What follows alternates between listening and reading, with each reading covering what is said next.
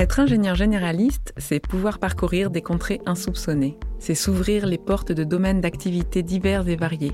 Il n'y a qu'un pas entre un campus de l'ICAM et le haut lieu de la tech mondiale, la Silicon Valley. Avec le titre d'ingénieur, on peut donc déployer un terminal de port de commerce au Timor oriental ou gérer une ferme dans le nord de la France. On peut être ingénieur d'affaires au Québec ou championne de rugby à mi-temps, mais aussi travailler en tant qu'entrepreneur dans les low-tech ou même être dirigeante dans la high-tech. Au départ, j'ai grandi à Marseille. Mon père était professeur de maths de collège et ma mère était journaliste. Moi, je suis quelqu'un qui, quel que soit le métier, ça va me plaire. C'est difficile pour moi de dire oh j'aime pas, parce que je pense que quoi que vous fassiez, vous pouvez trouver quelqu'un quelque chose qui est intéressant, excitant, vous pouvez faire quelque chose de bien, etc. Françoise Bruguère a fait ses classes à l'ICAM avant d'être propulsée comme l'une des femmes les plus puissantes de la Silicon Valley. Son parcours l'a emmenée de Marseille au Japon en passant par Lille, Harvard, puis jusqu'à San Francisco où elle a marqué de son empreinte les entreprises Google et Square. Elle a enfin travaillé chez Pinterest, où son parcours s'est vu teinté de militantisme. En cause, elle y a dénoncé un sexisme systémique et son grand combat aujourd'hui réside dans la place des femmes dans le monde du travail. Quand j'étais plus jeune, quand je devais être au collège, j'avais dans la tête que je serais médecin. Et puis en fait, quand tu es passé la troisième, seconde, première, euh, ça, ça m'est parti de l'idée. Et comme j'aimais bien mathématiques et physique, je suis allée dans, dans des classes préparatoires pour faire un métier d'ingénieur. J'ai passé mon bac en 1983 et en fait, moi, euh, enfin, j'étais, j'aime beaucoup Marseille. J'ai une famille, on est ça fait des générations et des générations qu'on est à Marseille. Donc en fait, l'idée, quand j'ai décidé que j'allais faire des études euh, d'ingénieur ou des études scientifiques, c'était, je voulais intégrer les arts et métiers d'Aix en Provence, parce que c'était en fait la seule école d'ingénieur qui était vraiment régionale. Donc je suis allée dans des classes préparatoires euh, techniques pour essayer d'intégrer les arts et métiers d'Aix. Bon, c'est quand même assez difficile. Euh, il n'y a pas quand même beaucoup de femmes non plus. Et en fait, euh, quand on est, quand j'ai passé des concours, euh, ben, j'ai échoué à l'oral des arts d'Aix. Et donc après, du moment que j'ai échoué à l'oral, j'avais quand même des backups. Et un des backups, c'était de rentrer à l'ICAM parce que je pensais que c'était le même genre d'études. Donc une fois que je savais que je n'allais plus à Marseille, ben, je suis allée à l'ICAM à Lille.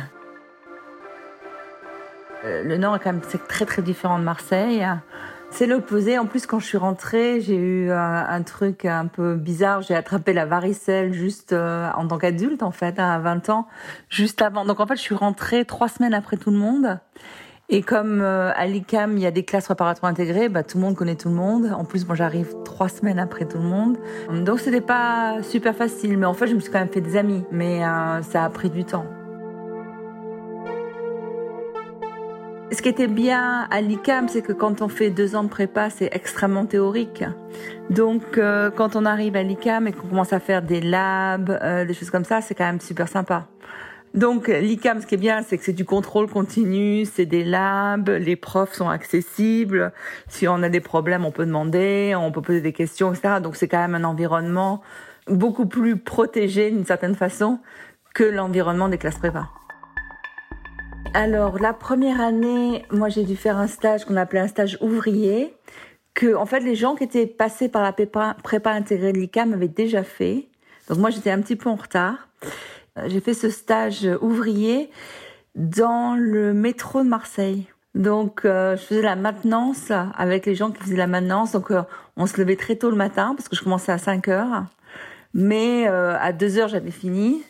Et donc j'étais euh, à réparer les rames de métro quand il y avait un problème. On se promenait dans le métro, on réparait. Ça peut être des trucs. Euh, bon, ça peut être un moteur, mais ça peut aussi être changer un siège. Euh, enfin, c'est actif quand on n'est pas assis quelque part, on n'est pas devant une machine toute la journée. C'était quand même un stage ouvrier assez sympa.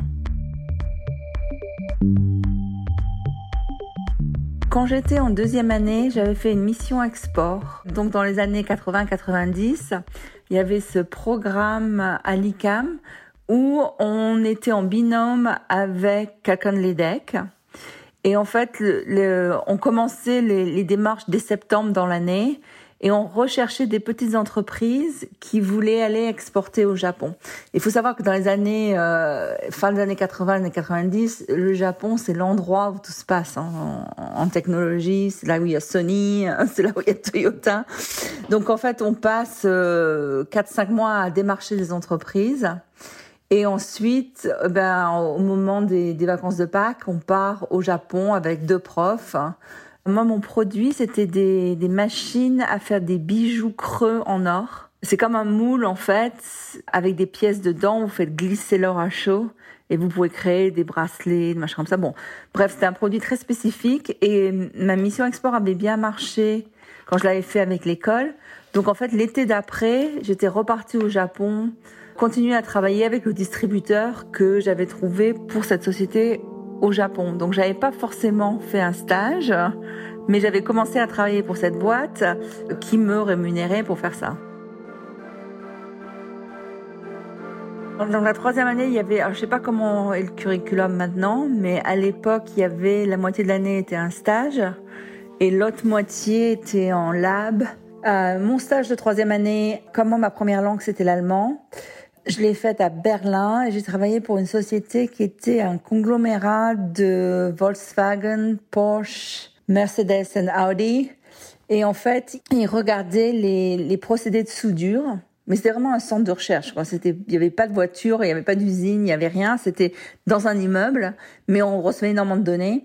Ils faisaient des tests de fatigue à l'usine, ils nous redonnaient les tests et nous on analysait les tests pour comprendre quelles étaient les meilleures euh, dynamiques de voltage, de voltage, de température, de composition des aciers, euh, et on faisait des tests de résistance. Donc en fait moi c'était ce qui était super c'est quand je suis arrivée là je me suis rendu compte c'était que de l'informatique. J'en avais fait un petit peu à l'ICAM, mais pas vraiment. Et donc, en fait, donc, je me suis rendu compte, OK, au début, je faisais un truc avec des spreadsheets, des machins, et puis je me suis dit, OK, ils sont tous en euh, Turbo Pascal. Donc, je vais m'acheter un livre de Turbo Pascal et euh, self-taught Turbo Pascal pendant que je faisais mon stage pour pouvoir euh, programmer et en fait avoir vraiment des, des résultats. Ce qui était sympa à l'ICAM, c'est que le prof qui euh, animait la mission euh, export euh, Japon me dit bah écoute moi cette année je peux pas. Je sais pas il avait des trucs je sais pas s'il avait des trucs ou s'il voulait me donner le truc. Genre, ça c'est le genre de choses qu'on sait jamais. Il me dit pourquoi est-ce que c'est toi qui amène pas les étudiants cette année? Donc en fait c'est moi qui suis allée amener les étudiants. Quand je donc je suis en dernière année les étudiants qui étaient juste derrière nous. Donc j'étais renouveau au Japon et à ce moment-là, eh ben, j'ai, commencé à démarcher des entreprises qui éventuellement pourraient être intéressées à m'embaucher à la sortie de l'ICAM. Et c'est comme ça que j'ai rentré l'équipe de L'Oréal. Ils avaient une usine au Japon. Et donc, ils m'ont dit, bah oui, pas de problème, on vous prend. Chez L'Oréal, au départ, j'ai installé Computer Integrated Manufacturing System. C'est un système d'information de production, en fait, qui déployait dans toutes les usines de L'Oréal. Donc, ils voulaient déployer dans leur usine euh, au Japon. Donc, en fait, euh, c'était, en fait, quand on, quand on installe des systèmes d'information comme ça, le travail, c'est non seulement bon le coder, le package et l'installer, mais c'est surtout revoir les process, revoir euh, les approvisionnements, revoir les tailles de batch, revoir tout ça. Donc en fait, on a mis tous les process de l'usine à plat pour qu'on puisse vraiment utiliser cet outil informatique de façon utile. Donc ça a quand même pris plus de 18 mois juste d'installer ça. Et puis en fait après, du coup, quand on fait des projets comme ça, c'est quand même très proche du, contrôle de gestion. Donc euh, après, donc j'ai fait les budgets pour l'usine, j'ai fait les, choses comme ça. Dès qu'on recevait une nouvelle machine, bah, je faisais l'installation des nouvelles machines. Donc voilà, je faisais beaucoup de choses dans cette usine, dans, dans ce centre de production qui existe toujours d'ailleurs. Moi, je suis quelqu'un qui, quel que soit le métier, ça va me plaire. C'est difficile pour moi de dire oh j'aime pas, parce que je pense que il y a une expression euh, aux États-Unis qui dit les gens qui trouvent un diamant euh, dans la dans du brut. C'est diamond in the rough. Quoi que vous fassiez, vous pouvez trouver quelqu'un quelque chose qui est intéressant, excitant, vous pouvez faire quelque chose de bien, etc. Donc en fait, euh, moi j'ai adoré mon expérience au Japon, les gens étaient super. Encore une fois, moi il y a quand même j'ai toujours aimé être très libre, très indépendant. Je faisais ce que je voulais. Euh, mon boss, il était à Tokyo, c'était à 100 km. De toute façon, j'étais la seule euh, non japonaise dans l'usine. Je faisais un peu ce que je voulais. Donc euh, ça, c'était quand même super chouette. Mes premières années, je travaillais beaucoup. Mes dernières années aussi. Mais euh, j'aimais ce que je faisais. Toujours la, perception qu'on a un impact. Et ça, c'est quand même très important. Par exemple, euh, je me rappelle qu'on avait, euh, on a eu une réduction de, stock de 25% en 18 mois. Donc ça, c'est des millions de dollars pour une société. Donc quand on travaille sur des choses comme ça, on peut avoir des impacts très très vite.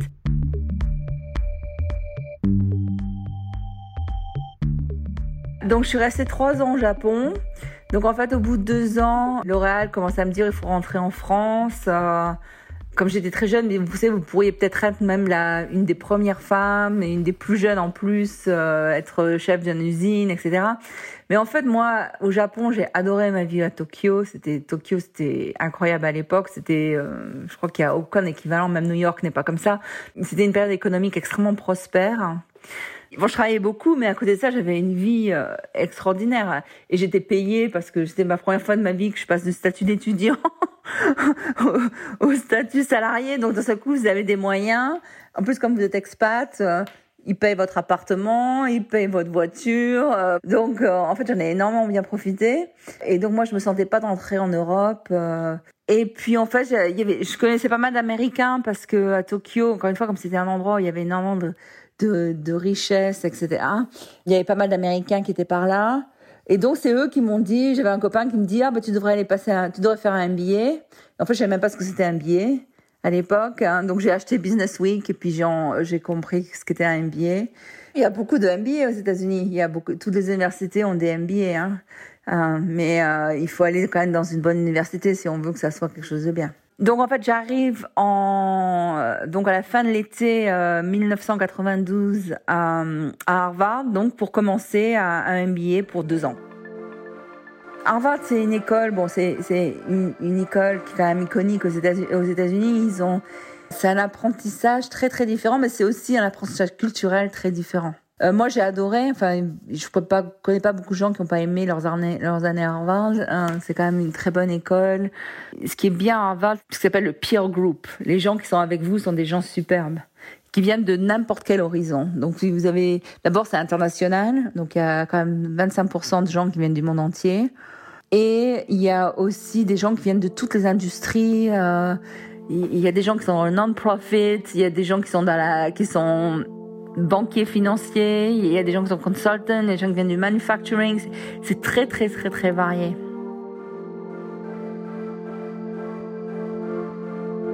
J'ai gradué en, en, juin 94 et donc mes parents qui étaient jamais venus aux États-Unis euh, sont venus pour euh, la remise des diplômes euh, à Harvard. Les Américains, il y a toujours un côté euh, divertissement assez fort. Hein. donc la, la, cérémonie des diplômes, c'est un big deal aux États-Unis. Et donc la personne qui nous remet les diplômes cette année-là, c'était Al Gore, qui était vice-président des États-Unis. Et parce qu'en fait, c'était un alum de l'école. Donc en fait, ils essayent toujours d'avoir des comment on dit des alums, des anciens élèves en fait de l'école venir présenter les diplômes. Mais généralement ceux qui ont le mieux réussi. Donc euh, c'est pour ça que Al Gore était venu et donc mes parents quand ils ont vu que c'était Al Gore qui me donnait mon diplôme, ils se sont dit waouh ça doit quand même être une bonne école si Al Gore vient leur donner leur diplôme. Euh, donc c'était assez sympa, euh, c'était chouette pour mes parents.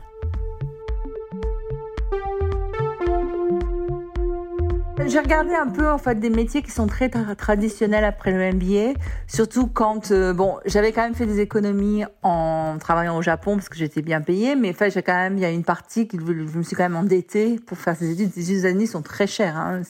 Et euh, vous êtes toujours recruté par les banquiers, les banquiers d'affaires ou les management consultants parce que euh, eux ce qu'ils font c'est qu'ils payent une partie de vos études.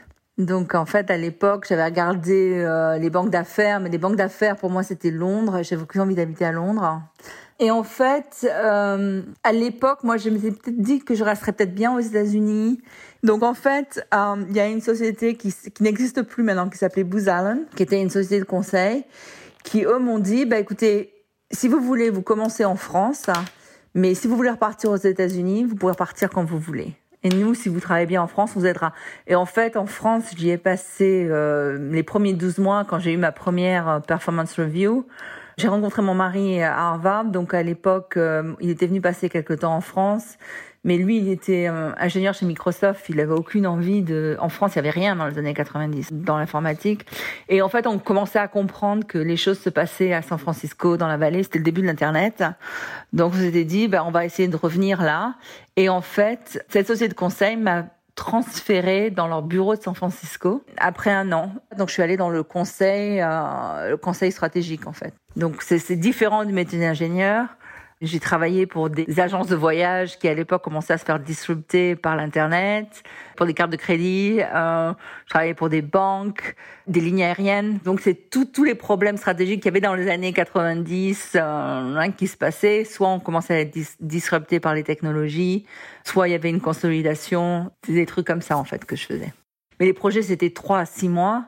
Et puis après, vous faisiez un autre projet. Donc il y avait quand même un apprentissage. Euh, vous voyez des tas de boîtes. Euh, enfin, c'est que c'est comme la même chose qu'on a un MBA. On, étudie des tas de sociétés. Donc là, on, le voit en pratique. Donc c'est une bonne euh, une bonne sortie d'un MBA.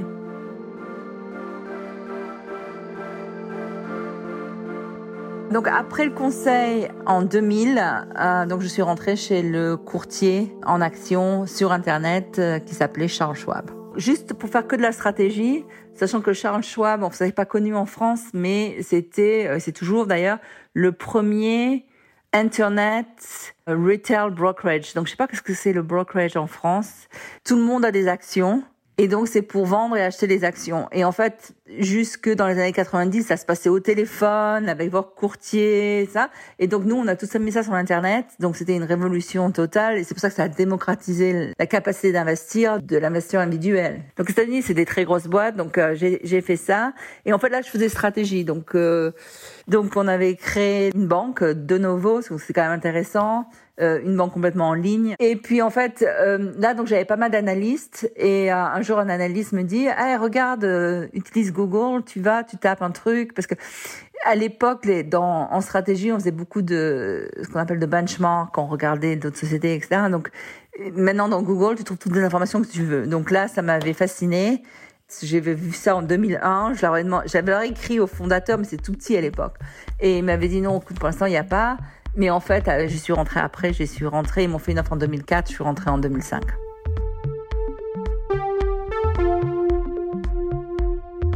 Donc en fait, je suis rentrée au départ dans une toute petite équipe, il y avait que cinq personnes à l'époque. On est 2000 employés, on n'est pas beaucoup. Qui est très différent de ce que c'est aujourd'hui, on n'est pas à l'international. On est juste avec un modèle de recherche et avec une publicité en ligne, mais qui, est juste du texte. Hein. En fait, c'était pas encore les, les, images, etc. Donc en fait, je suis rentrée au départ. Donc et dès le départ euh, chez Google, c'est ça qui, qui est fabuleux, euh, qui était fabuleux chez Google, c'est que dès le départ, ils avaient des ambitions tellement grandes que dès le départ, on a fait quand même de très grosses acquisitions. On s'est diversifié, on a fait différentes formes de publicité. En display, on allait acheter YouTube on a acheté DoubleClick. Bon, c'était toutes mes équipes faisaient ce travail-là de, de recherche d'entreprise, de voir qui on achetait, comment, comment intégrer. J'ai fait aussi pas mal de projets d'organisation parce que une compagnie pour essayer de, de l'agrandir, passer de 2000, enfin maintenant ils en sont à 150 000. Mais euh, moi quand je suis partie on était 40 000. Il faut mettre en place tous les procédés euh, qui peuvent aller des procédés HR euh, pour les procédés de comprendre la profitabilité client. C'est très varié en fait aussi.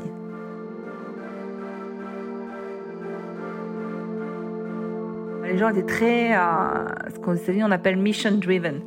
Donc les gens comprenaient vraiment que les, technologies allaient changer le monde et étaient vraiment motivés à, changer tous les paradigmes de société. Donc c'était un, esprit euh, extrêmement entrepreneur, extrêmement ambitieux et en même temps très relax. Parce que c'est pas comme dans le conseil ou dans la banque d'affaires où il fallait en costume, machin. les gens ils étaient en short, en espadrille et puis euh, bon, c'est très très très très très différent. En fait, j'ai eu deux rôles à, à, Google. Donc les quatre premières années, euh, donc ce groupe a grandi. Hein. Donc en fait, euh, j'étais embauchée au, départ comme chef de projet.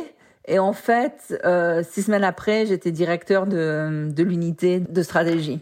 Et en fait, on a grandi avec la société. Hein. Mon équipe, elle a grandi. Elle a jamais été très très grosse. On a peut-être grandi jusqu'à 40 personnes, ce qui est pas très très gros pour euh, un groupe comme Google.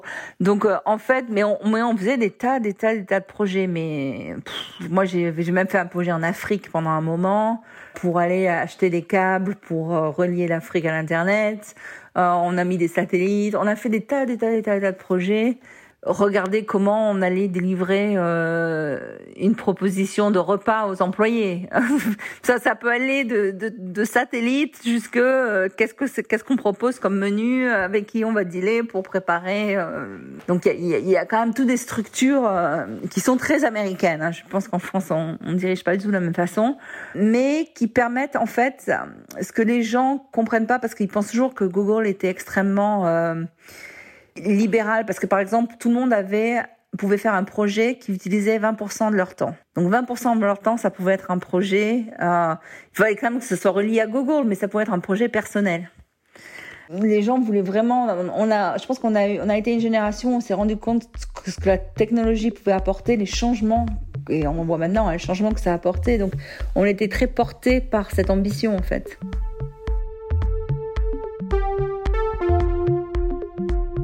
Donc en fait, chez Google de 2005 à, 2009, euh, j'ai fait donc tout ce qui était corporate strategy. Et en fait, en 2009, j'ai repris tout ce qui était vraiment le cœur de Google, euh, la machine publicitaire de Google, pour ce qu'on appelait les petites et moyennes entreprises, qui sont des, des clients donc qui achètent de la publicité sur Google, mais qui achètent de la publicité de façon en ligne en fait, qui il n'y a pas de vendeurs tellement. Enfin, il y a des équipes qui font inside sell, mais c'est pas une vente média classique. Donc à l'époque, c'était 33% des revenus de Google. Donc c'est quand même assez gros. Quand je l'ai pris, ça faisait 8 milliards de dollars. Mais ça ne grandissait pas très vite parce qu'en fait, c'était une organisation qui avait été un peu euh, négligée pendant quelques années. Donc en fait, donc on a tout repris, on a tout mis à plat, on a reconstruit. Bon, il y a beaucoup de technologie quand on quand on sert des millions de, de petits annonceurs euh, dans le monde entier.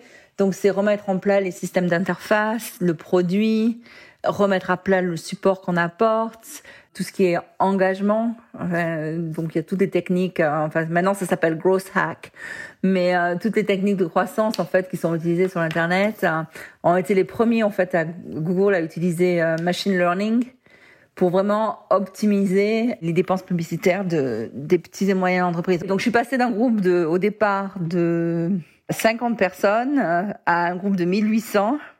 Et on, seulement Google fait ça en fait, hein, parce que dans d'autres compagnies, on vous et je pense que maintenant ils le font plus. Dans d'autres compagnies, on vous aurait dit oh non mais maintenant c'est 100 personnes. Enfin il y a, y a une graduation et en plus je suis passée de quelque chose de extrêmement stratégique à quelque chose de extrêmement opérationnel. J'ai grandi plus vite que Google à un moment donné, donc on a remonté les taux de croissance. Et donc quand je suis partie, j'avais quand même 40% des revenus de Google, donc c'était 16 milliards de dollars. J'avais plus de 6000 personnes. Et donc euh, j'en suis partie, donc c'était en, en 2000... Euh, j'ai commencé à regarder en 2016, donc j'ai passé un an à me dire qu'est-ce que je fais, est-ce que je reste à Google? Mais il y avait plus trop où aller après où je reste à Google et ça fait quand même 8 ans et demi que j'y suis et j'aime bien penser à ma carrière en tranche de 4-5 ans. Je pense que c'est une bonne euh, c'est une bonne phase qu'on a le temps de construire, on a le temps de voir l'impact. Euh, je trouve que c'est mieux, enfin c'est plus c'est plus motivant de faire ça. Donc comme j'arrivais à mes 4 ans et demi euh, à, manager ça, donc en fait je me suis dit tiens si je recommençais à zéro, je recommençais dans une start-up et donc c'est là où j'ai quitté mon poste à Google et j'ai rejoint Square. Bon, c'est pas trop connu en France Square, mais aux États-Unis c'est quand même une très grosse société maintenant dans tout ce qui est paiement en ligne.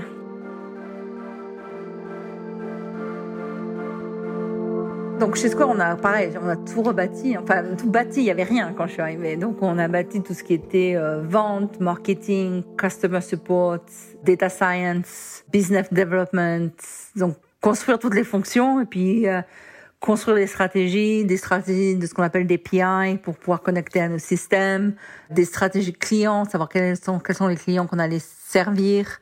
Et puis on a quand même mis la compagnie sur le marché. C'est un événement assez important quand vous mettez une compagnie sur le marché parce que c'est une création de richesse pour les employés, pour les shareholders, et puis c'est une validation du marché que vous êtes arrivé à créer une boîte. Donc euh, Ça, c'est quand même super. Donc j'ai fait ça pendant quatre ans et demi.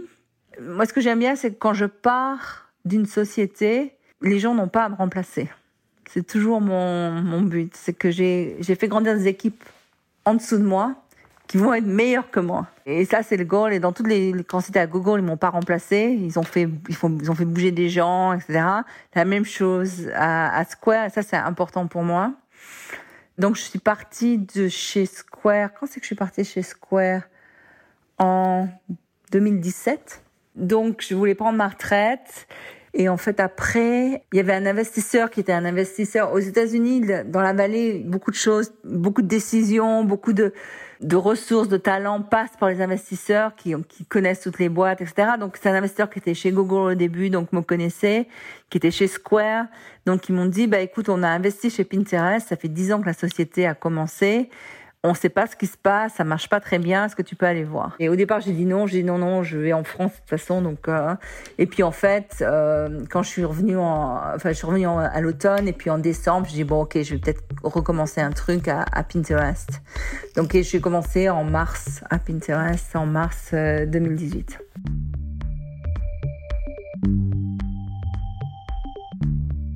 Il y avait à l'époque euh, plus de 200 millions d'utilisateurs, c'est quand même pas mal comme euh, comme échelle. Mais par exemple, il n'y avait que très très peu, il y avait que 10 000 euh, annonceurs publicitaires, ce qui est très très peu. Quand, viens de Google, il y en a des millions. bon, c'était ce qu'on appelle aux, États-Unis under monetized asset. So en français, ça doit être un capital non monétisé. Donc je deviens chief operating officer, donc j'ai même style de job que Square, donc j'ai toutes les parties business. Encore une fois, c'est encore pareil, comprendre qui sont les clients, qu'est-ce qu'ils achètent, quels produits il faut faire, euh, les euh, tactiques de croissance euh, qu'on utilise d'engagement, etc.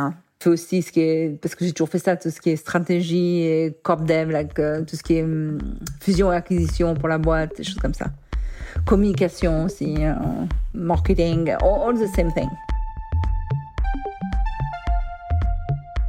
Les gens, quand euh, ils ont commencé à comprendre que je parlais à Pinterest, euh, sont venus me voir en me disant, ah, tu sais, il y a une très mauvaise culture à Pinterest. Ils sont extrêmement, euh, ce qu'aux États-Unis on appelle passif-agressif, c'est-à-dire qu'ils vous disent pas, ils font les trucs par derrière, machin.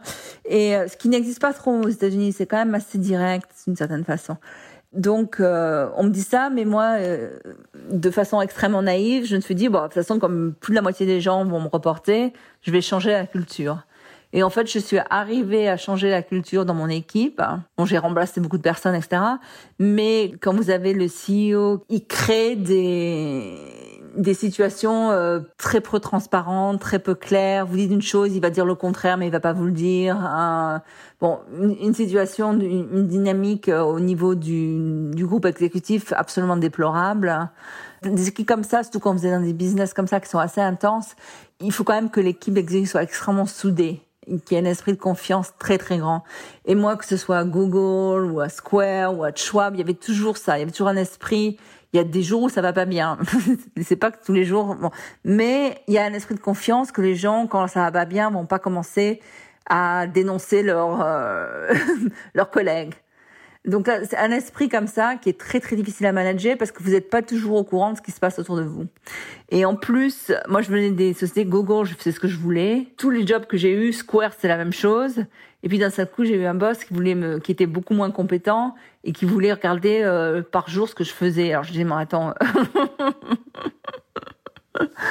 Donc en fait, ça s'est très très mal passé. Euh, il y a eu des problèmes qui ont, été quand même plus sérieux. Euh, aux États-Unis, surtout en Californie, on peut plus faire ça. Hein. C'est-à-dire qu'on peut pas payer quelqu'un moins bien que ses collègues, ce qui était le cas. La raison pour laquelle ils m'ont embauché aussi, c'est que j'avais déjà mis Square sur le marché. C'est pour mettre Pinterest sur le marché. Mais quand vous faites ça aux États-Unis, il y a pas mal de documents qui sont publiés et qui annoncent notamment le salaire des exécutifs, etc. Donc vous vous rendez compte que vous êtes beaucoup moins bien payé, que les gens tournent autour de vous, que vous êtes discrédité tout le temps. Vous êtes des, des invités des meetings, etc., jusqu'au moment où il y a un incident qui se passe qui est assez violent. J'avais jamais, moi, expérimenté la violence au travail, hein, et c'est très intéressant de l'expérimenter. Comme vous avez 50 ans, on me dit, wow, ça, ça, ça, ça s'est jamais passé avant. Et donc, quand je suis allée voir les HR, ben, quatre semaines après, ils m'ont viré. Donc, en fait, c'est un truc qu'on peut pas faire en, nulle part. En Californie, c'est surveillé, il y a des lois, etc. Donc, en fait, euh, quand je suis partie, moi, j'avais pas du tout l'intention de les mettre en procès.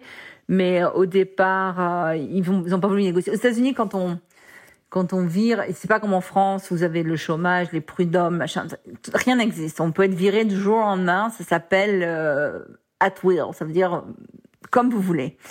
Mais en fait, il y a quand même des codes.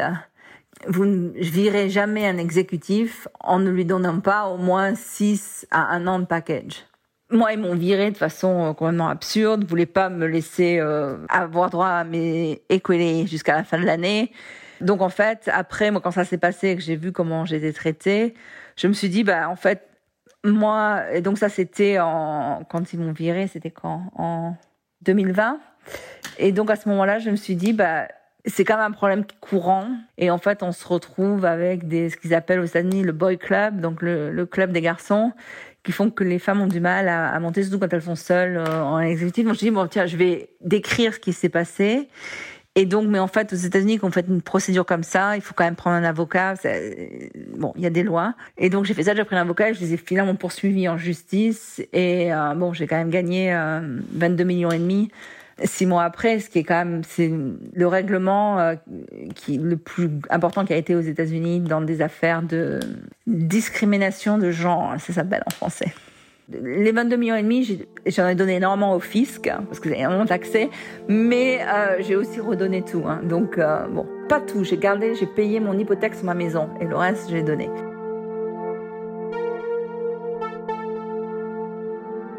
Donc, en fait, au départ, moi, ce qui m'intéressait, c'est d'essayer d'expliquer de façon la plus descriptive et la plus juste ce qu'est la discrimination de genre et ce que les femmes expériencent quand elles montent dans leur carrière et ce qui peut arriver. Et que même quand vous êtes au top, on n'est pas à l'abri de comportements discriminatoires. C'est pas parce que vous êtes arrivé au top que ça va pas se passer. Parce qu'au départ, le, truc très courant pour les femmes, hein, l'excuse la plus courante, c'est on vous vire et on vous dit vous allez dire que vous allez vous occuper de votre famille. Alors moi, mes enfants, ils étaient euh, au lycée, prêts à partir au collège, j'allais pas m'occuper de ma famille. Donc, j'avais pas raconté un truc euh, qui était pas vrai. Donc, euh, en fait, moi, c'était important. Je voulais d'abord dire aux gens de Pinterest pourquoi j'étais partie. Je voulais un peu expliquer ce qui se passait dans le, secteur des technologies à Silicon Valley. Je pense que c'était plus ouvert même il y a 20 ans, moi, je commençais que ça l'est maintenant. Et je voulais aussi que soient responsables de ce qu'ils aient fait. Et en fait, j'ai donc j'ai passé un temps, j'ai écrit un mémo qui est très long, hein, qui est en anglais, que j'ai en fait mis sur des plateformes comme Medium, et en fait qui a été lu par plus de 250 000 personnes. Donc après, le journaliste m'ont appelé. Enfin bon, j'ai énormément. Et même aujourd'hui, il y a toujours des gens qui m'appellent en me demandant des conseils comment je gère cette situation. Donc euh, à l'époque, je me suis dit même si je travaille plus, ça m'est égal parce que euh, au départ, ma Pinterest, j'aurais jamais dû y aller. Euh, j'aurais sûrement dû euh, rester chez moi. Et euh, bon, donc j'y suis allée, ça s'est pas bien passé.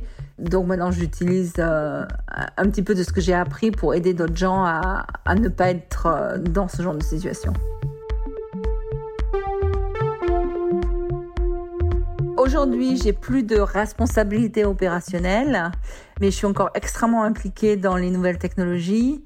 Notamment, je fais pas mal de ce qu'on appelle des, enfin pas mal, quelques-uns, des investissements euh, d'angel, c'est-à-dire au début quand euh, les sociétés commencent. Euh, donc j'aide un peu quelques compagnies. Et, je suis aussi sur des conseils d'administration. Et j'aide aussi des fonds, soit des fonds de capital à risque, soit des fonds d'investissement genre private equity, je pense qu'il n'y a pas d'autre nom en, en, français, ou des fonds même de public equity, euh, à regarder des compagnies. Mais en fait, je, je, je, choisis les projets sur lesquels je travaille. Je suis sur plusieurs conseils d'administration. Donc euh, en Europe, je suis sur le conseil d'administration d'une société qui est sympa aussi, qui s'appelle Too Good To Go. Et je suis aussi au bord de Sodexo. Aux États-Unis, je suis aussi dans d'autres boards. Donc euh, bon, je fais pas mal de conseils d'administration parce que ça c'est intéressant, ça permet de rester quand même en contact avec le monde des affaires. Et puis vous êtes utile parce que quand moi j'ai une carrière où j'ai vu tellement de choses, je peux quand même aider d'autres sociétés. Je travaille aussi pas mal pour des fonds d'investissement. Donc, euh, en fait, pour eux, c'est des gens qui me mettent en tant que conseiller. Donc, je passe quelques heures avec eux par mois et on, je regarde leurs investissements, j'aide leur compagnie, etc.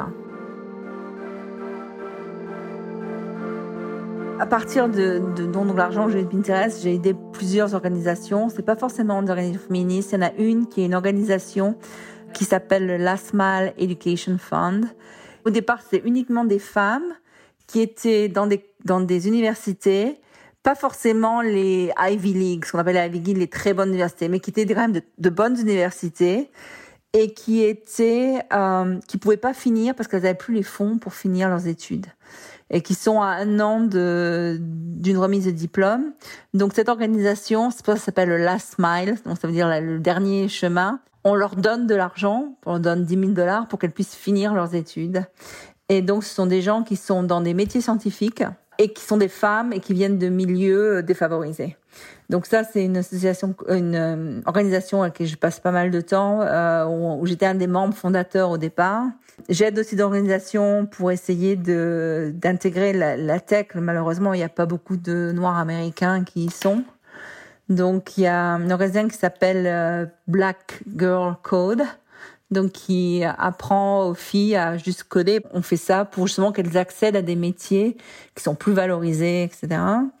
Je supporte des organisations comme aussi euh, une organisation qui s'appelle Dev Color, qui est pareil, qui est un groupe d'ingénieurs noirs américains pour les essayer de les networker dans la vallée pour qu'ils trouvent des jobs et qu'on crée des, des réseaux. Il y a plein d'autres. Il y a une organisation qui s'appelle euh, Lady Woo Lunch. En anglais, c'est comme une, euh, un punt sur le Lady Woo Lunch. Les, dames qui vont manger par rapport à les dames qui lancent des choses qui est ciblé pour des femmes milieux défavorisés, souvent euh, immigrants, pour lancer des, des petits business. Mais alors là, c'est plus des business genre la boulangerie. C'est pas trop des business de tech. Il y en a quelques-unes, mais c'est surtout les aider avec du capital. Donc il y a cette organisation que j'aide aussi. il y en a pas mal, il y a peut-être une vingtaine d'organisations. En France, j'aide euh, la fondation EPIC d'Alexandre Mars, qui est plus euh, orientée vers les enfants et les femmes aussi dans, tous les pays. Les gens, euh, aux États-Unis, il y a ce, les gens te disent toujours follow your passion. Je pense que c'est important, mais c'est aussi important de comprendre what are you good at? Parce que si, si tu veux avoir un impact, il faut que tu sois quand même différencié par rapport aux autres. Il faut qu'il y ait un endroit, tu sais, wow, I'm really good at this. I'm going to do this. Moi, je sais que par exemple, euh, je sais que ce que j'aime, c'est problem solving, strategy, big picture. Je sais que si on m'avait demandé à, dessiner une chips design et me passer six mois à faire ça, j'aurais, ça m'aurait pas, pas plu. Mais les ingénieurs, que ça va passionner. Euh, donc, il faut comprendre là où on est pertinent. Moi, ce que j'ai bien aimé à l'ICAM, c'est que il s'adaptait. C'est-à-dire que moi, j'étais quand même très différente du lot. Par exemple, on a fait cette mission export, ils m'ont demandé d'aller faire, de l'organiser pour l'année d'après. Dans une école où il y a des cadres, où il n'y avait pas trop. Moi, ce que j'aimais bien à l'ICAM, c'est qu'en fait, bon, il fallait aller en cours, mais on pouvait quand même suivre ses passions. Moi, je suis en Allemagne, j'ai fait des tas de trucs, il y avait des gens qui faisaient d'autres choses. Il y avait quand même euh, une porte ouverte pour laisser explorer les gens ce qu'ils voulaient être. Et ça, je trouve que c'était très bien. On, il laissait les gens être ce qu'ils voulaient être. Il n'y avait pas un esprit d'essayer qu'on soit tous les mêmes, qu'on soit tous pareils. Il n'y avait pas du tout cet esprit-là, ce qui fait que les, gens ont développé eux-mêmes leur passion, leur intérêt, ce qu'ils sont. Il y avait, il y avait de la place. On, ne se sentait pas comportementé euh, du tout le fait qu'on qu'on soit pas beaucoup d'étudiants, on n'était pas beaucoup d'étudiants, on était quoi? 80 et quelques dans ma promo. Donc ça, change beaucoup de choses parce que je pense que les profs, euh, les jésuites, tous les gens qui sont là, ben leur, leur, but c'est que on, tous on, on s'épanouisse dans nos choix professionnels. Et avec un petit nombre comme ça, c'est possible.